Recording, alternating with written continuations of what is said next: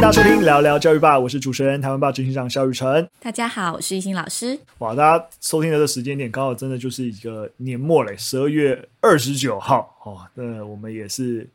走着走着录了一整年，那，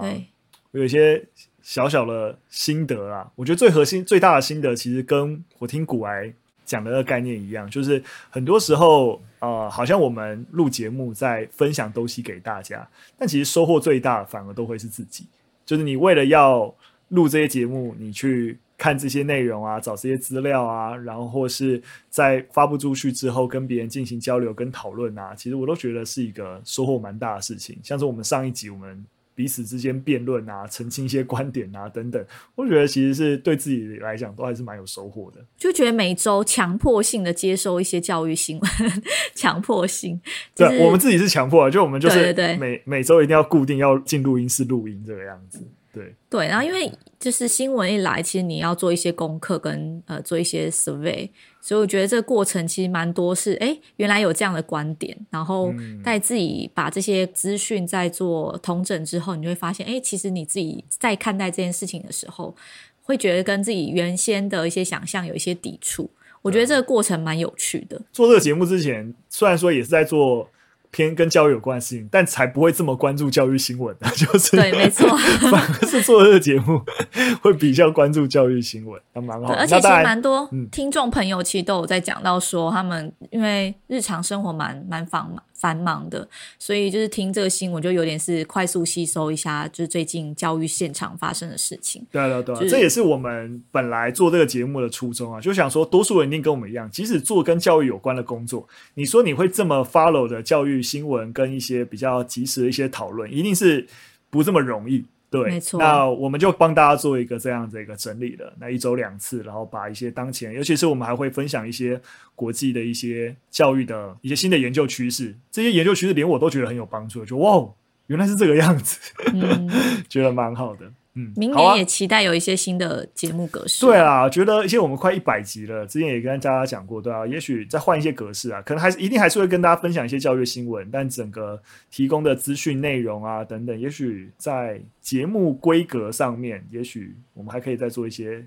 调整，希望越做越好啦。好啊，那我们刚好第一则新闻其实就算是一个年度回顾啦。那我们全教总呢，在大概十二月中，十二月十六号的时候，也公布了他们统计一整年的十大新闻。二零二二年台湾的十大教育新闻，分别是第一个啊，双语政策去专业化。那语言教育双评罚，第二个是政治人物洗学历，歪风混淆政学分际。那我想这是在选举期间大家非常非常熟悉的一个题目啊。第三个是少子女化风暴下退场条例终于上路。第四个是保障代理教师权益，教育部启动修法。第五个是调降师生比中启动，台湾幼教新篇章。第六个是漠视现场困境，特教法修法为德不足啊，待会再跟大家聊聊哦。毕竟特教法已经比较啊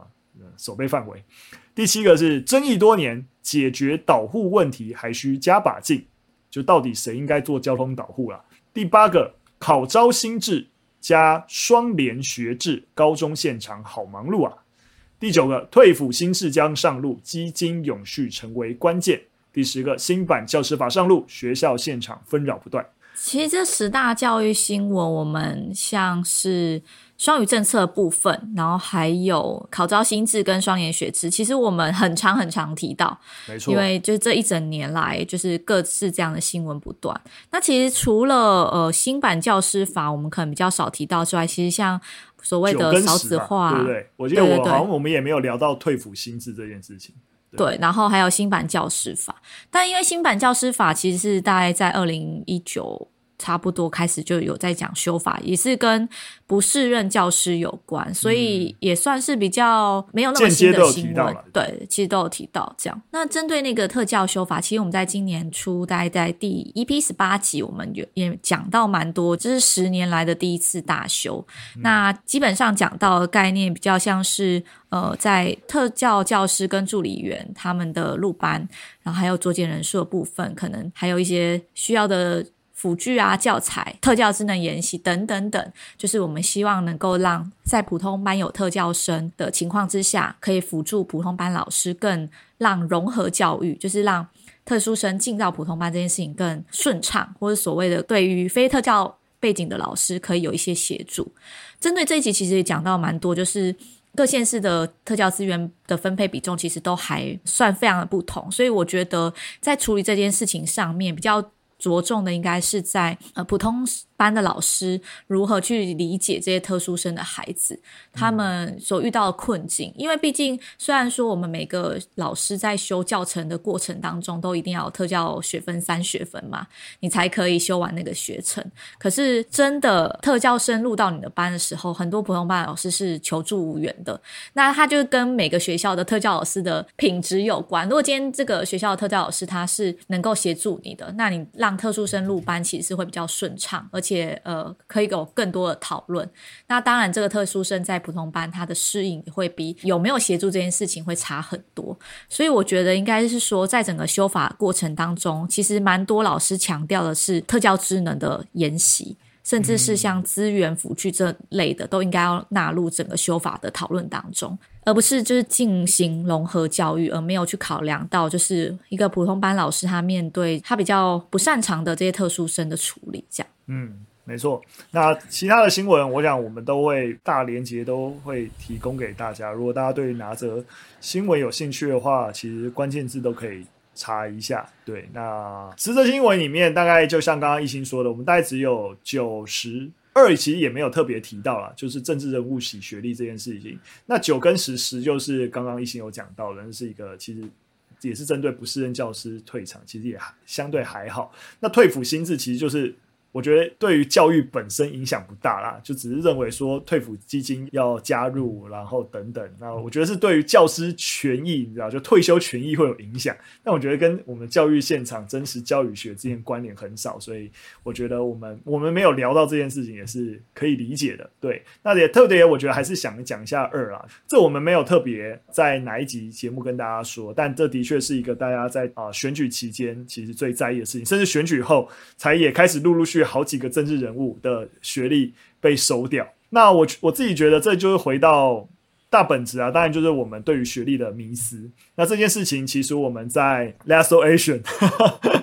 我们之前做了一支全英文的呃谈台湾补习教育、升学教育的一支知识纪录片里面，其实有提到，其实还是蛮推荐大家的，好不好？我们请我们小助理。把我们的影片连接提供给大家。我们学历当然是一个比较快速让大家可以知道说，哎，这个人在特定的专业领域能不能 qualify。但是当这件事情成为一个大家呃唯一指标去认证一个人的一个凭证的时候，它自然一定会产生这个类似的歪风。很多时候我们说所谓的学店就是这样嘛，就是说它重点不是做教育，重点是卖文凭给你，因为你拿到这个文凭，在这个社会上有其他的一个好处，那他也乐于你给他钱，那他想办法给你这个文凭。那当然啦，就是说这些都不是一个我想我们社会运作一个理想的状况。所以老实说，我觉得。在选举期间，我们这些事情发生，也让大家对于学历是否我们在看重一个政治人物的经历表现，最应该在意的事情，也有更多的一个检讨跟反省。我觉得也是蛮好的啦，对，所以我觉得积极的对于政治人物用更大的放大镜去检视，让他们对于选民能够展现诚信，我觉得这都是必要的。所以我并不会觉得发生这类型的事情不好，反而多类似这样的一个讨论，都可以澄清过去本来就已经在社会上已经既定存在很久的一些观念，有机会得到一些反转。好，那我们进入第二则新闻。那第二则新闻其实我觉得很有趣啊，就是也是一个争议蛮大的。那也是最近啊，斯坦福大学它公布了一份所谓的想要避免有害词汇的语言指南。但这份指南当中呢，把一个词大家很熟悉的词也列为有害语言，什么词呢？American 美国人。他认为美国人是有害语言，不应该出现。那你可以想见啊，就连 American 都被当作是有害语言，就引起了众多的包含网友啊，甚至史丹佛内部的教职员也都出面的一个抨击。那我先跟大家说一下，为什么 American 是呃有害语言？那这个修改词汇用法是呃史丹佛官方他们算是在做消灭有害语言倡议的一部分。对，那里面列出了很多种不同类你也可以说啊，就是所谓的政治正确啊，呃，认为说有一些词汇应该用更好的名词来去做取代。呃，针对 America 这个词呢，这个指南啊认为说应该要用 US citizen，US 的公民。来取代 American，因为 American 其实它指的是这些在美洲的这些州集合起来的人嘛，但是它又代表美洲，所以它会让这个词本身去暗示这个四十二个州，也就四十二个小国所组成起来的美国是美洲最重要的国家。因为你直接用美洲来概括美国人嘛，对不对？就是美洲人等于美国人，有点类似这样的一个概念，所以认为说这样不尽理想。因为美洲还有很多其他的国家，那你让美国人直接把 American 这个美洲的称呼直接就拿下来了，那其他人就不能说自己是美洲人，对吧？美洲人等于美国人了。那当然啦，这就会让大家有很多的讨论啊，因为大家已经用得很习惯了嘛。现在包含像《华尔街日报》也有社论进行抨击啊，然后很多的。甚至他们学校教授啊，也发推文去驳斥这个事情。我我突然想到一件事情，就是像因为我是金门岛出生的人，所以有时候在台湾，我就会说我是金门人，大家很能够理解。嗯、但如果今天我出国，人家问说你是哪里人，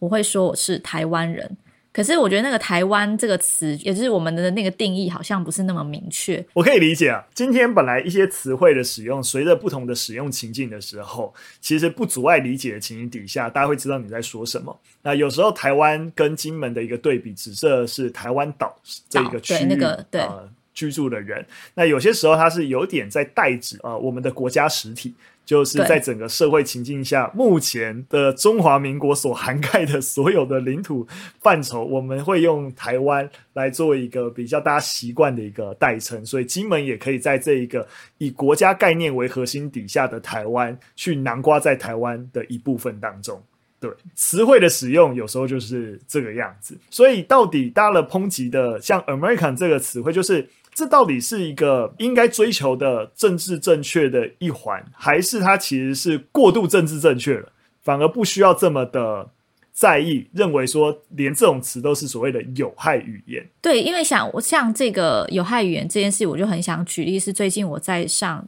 世界史的时候。刚好在提到呃美洲原住民，然后其实我觉得现在的课纲编的还蛮好，就特别强调印第安人这样的词汇。其实他是在呃所谓的哥伦布发现好有 有狂号新大陆之后，因为他以为他到印度嘛，所以他看到呃美洲原住民他就说哦他是 Indians，就是印第安人。所以现在我们较比较会使用是美洲原住民，像我就会觉得这样的词汇是应该要做一些修正。因为那个是在那个时代背景之下，有点是刻板印象或是偏误情况下所使用的语言。嗯、但像这则新闻里面讲到 American，我觉得它所代表的意义已经不是那个国土的范畴，或是美洲这个范畴，反而是一个国家认定的概念。我自己本人会觉得，就是有一点太想要政治正确，所以才会有很多的人在抨击这样的事。没错，其实一心，我觉得举例。也是点出一个我们在看待所有的政治正确名词的使用应该有的一个标准。就是我觉得，其实在这个市场上，很多人是很反政治正确啊。只只要是你要要用一些新的词汇来取代我过去的词汇，我就很反感。有些人其实是这样的，对。那当然，有些人要追求这件事情，所以我觉得我们不应该是啊，只要是新的名词，我都不接受，或者我永远要追求一个最正确的一个名词。我觉得我们那个标准的线可以是定落在这个词汇是不是对于特定族群他们的自称有伤害。对，像刚刚我举例，印第安人，那就是一个别人对于他人的误称。那我们不用他们自己对自己的一个称呼，反而用一个误称来指涉这群人，其实就是某种程度对于他们的蔑视。对，有害词汇。对，那就一定是个有害词汇。对，但是 American 算不算是一个有害词汇？我会不会用了这个词伤害到其他同样在美洲大陆上面其他国家的人民？会不会因此而伤害到？我觉得可能就是一个问号。所以我，我觉得这是一个标准啊，就这个这个词汇会不会伤害到一群人？然后，甚至是这群人，他们明明可以彰显自己，反而被你用另外一个名词想要来概括他们，那就会有问题。我我的确也同意，American 的确在这个词汇的词义本身是有可商量空间的，但有没有到有害的地步，我也觉得不至于到这么严重了。但我觉得这件事就像你刚刚讲的，是是可以讨论的。就像我现在又回想到台湾跟金门这个概念，嗯、我出国当然不会说我是金门人，一定会是说我是台湾人，是而是应该说在现在的台澎金马四个岛上，大家对于台湾这个词汇的共识有没有达成？嗯、那如果它变成是一个共识，也不会有人立刻说，哎，就是在讲台湾岛上的人，然后我没有被包含进去。但是如果所有的人都有这样的共识，觉得台湾是可以代表我出国时候，别人问我说 “Where are you from？” 你你讲出来 “I'm from Taiwan”，呃，你可以很直接的讲出这样的词，代表你对这件事有共识，而不是泛指于我们所谓的地理范围跟位置。是啊，我觉得如果要比较接近啊，可能金门跟台湾可能还不是一个最恰当的例子。我觉得台语啊，台语这个词会比较恰当。就是因为刚刚讲的 America 的问题是我们直接拿对于美洲的代称，直接变成是一个美国人专属的一个称呼。那今天一样，台语的逻辑比较接近，它其实是台湾闽南语，就是所谓的闽南语在台湾在地化以后的一个语言。那可是我们说它就是台语，就是台湾的语言。但是明明在台湾这块土地上有别的语言嘛，对不对？最起码有客语，为什么客语不是台语？为什么客语叫做客语？为什么闽南语就可以叫台语？它可以去专称台湾的语言，就是这个语言。这比较接近，就是当我们在其他语言再去呃批评台语霸权的时候，你你要说它不成立也不会，它就有可讨论空间。所以 American 我觉得那个逻辑也一样。会不会引起其他美洲、其他国家人不满？就是凭什么你们独断了这个权来代称你们？那是很有可能有类似的争议。但当然了，如果大家约定俗成，然后大家，就我觉得这虽然说有可讨论空间，老实说我也觉得的确不是这么严重的问题。但当然啦，就是我觉得有时候我们讨论这件事情也是蛮有趣的，就倒不一定说一定说是这很多事情不会有个对错，它可能也是在大家在多更多的讨论，但我们都有机会针对一些我们太熟悉的东西，然后哦，原来有人有不同的想法，哦，有人竟然觉得它是有害的，诶，我们多一点思考，多一点反省也无不可啦，并不是说我们就一定要接受什么样子一个立场。好，最后一则新闻哦，这个新闻也很有趣啊，这个也是跟大家分享一个研究，它是一个在社会科学研究期刊上面的研究调查，他发现啊，有些时候你不读书，你只要家里有书，你的数学成绩就会变好，我觉得很很有趣。那这个调查啊，他调查了三十一个国家，年龄大概介于二十五岁到六十五岁之间的成年人，然后询问他们，他们在十六岁的时候家里有多少本书。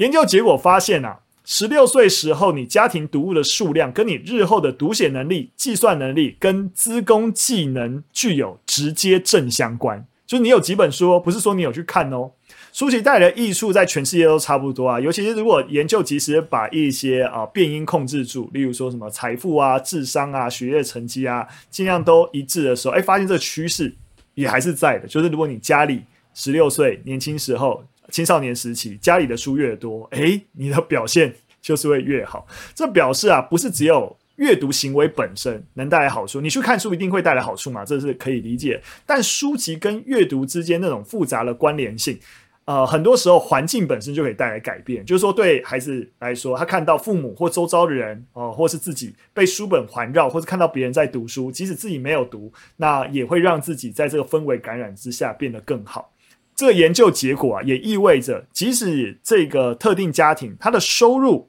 是比较低的，但是借由所谓的书香的熏陶，还是有机会让孩子缩小他的教育程度差距的。我觉得这有点类似我们在讲那个潜在课程的感觉，嗯，就是说，在一个氛围当中，如果呃这个家庭或者这个班级，他其实是重视知识或是重视这种书的这种。呃，传播的话，我觉得就是大家默默潜潜移默化的就会去翻开书，或是会去知道这件事情的 priority 是比较前面的。就是有一种知识环绕的氛围，会让大家热爱知识，或是觉得 知识是蛮重要的一环。这样，其实这个研究有稍稍打击我。我所谓稍稍打击我，是因为我我在看到这个研究之前，我普遍对于那些啊，就是家里摆满书，然后或是说那种好像我去买了这本书。就等于看过这本书的人，老实说我是有点不屑的，就是 就是哦，你好像很多书，但我才不相信你看了几本，好像那个大学时候你抱着一本原文书，好像就很了不起一样。我会觉得很多时候就有点假掰。那你应该还是要回到你自己，问你说到底你有没有看这些东西，而不是我摆了一个书墙，哦，好像我就是一个知识分子，好像是一个。呃，人文学者一样，但当然，我的意思就是说我我被纠正，我被纠正的意思就是说，这则研究也是让我们知道说，虽然说环境没有办法跟你的成长，你说有一个很明确的，就是说立刻就让你变得很厉害，但这环境在长期的熏陶跟潜移默化下，还是会帮助你变成一个更好的人。但我我的想法比较像是，今天就像是我今天有一百块或一千块好了。我会去选择买什么样的东西，其实某种程度也决定我的价值观。那比如说，家我有有一千块，有些人可能会想要去买呃漂亮的衣服，有些人可能会想要用一千块去买书。就是你在做这个选择的时候，其实某种程度也是你看中哪一件事情比较多一点点。对，这我同意啊，我同意。对对对，所以呃，就像你刚刚讲的，就是家里摆满了一整墙的书，但其实都没有去看，我觉得。这个几率或是这个比例其实蛮低的，因为你要去挑，你要去挑书，或是，当然有些人可能就觉得啊，家里有一面书墙很漂亮，但我觉得这个比例蛮低的。就是你一个家长或是呃家里的环境会是怎么样的布置，其实某种程度也是决定你的价值观。我理解了，就是即使是说你说里面九层的书我都没没有翻过，我只翻了其中的一层，但总比都没书，我连那一层都不会翻来的要好啊。对，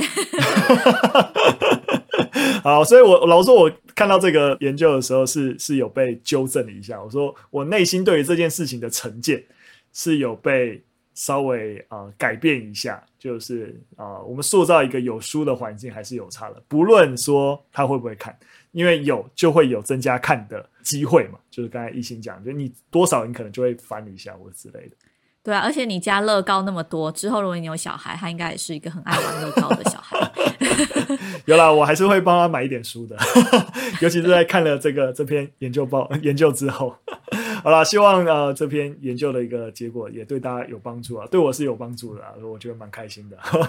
好的，那今天跟大家分享了三则讯息就到这边，非常感谢大家收听。有喜欢我们节目内容或有任何想法，都可以留言告诉我们。那我们就下次再见喽，拜拜，拜拜。Música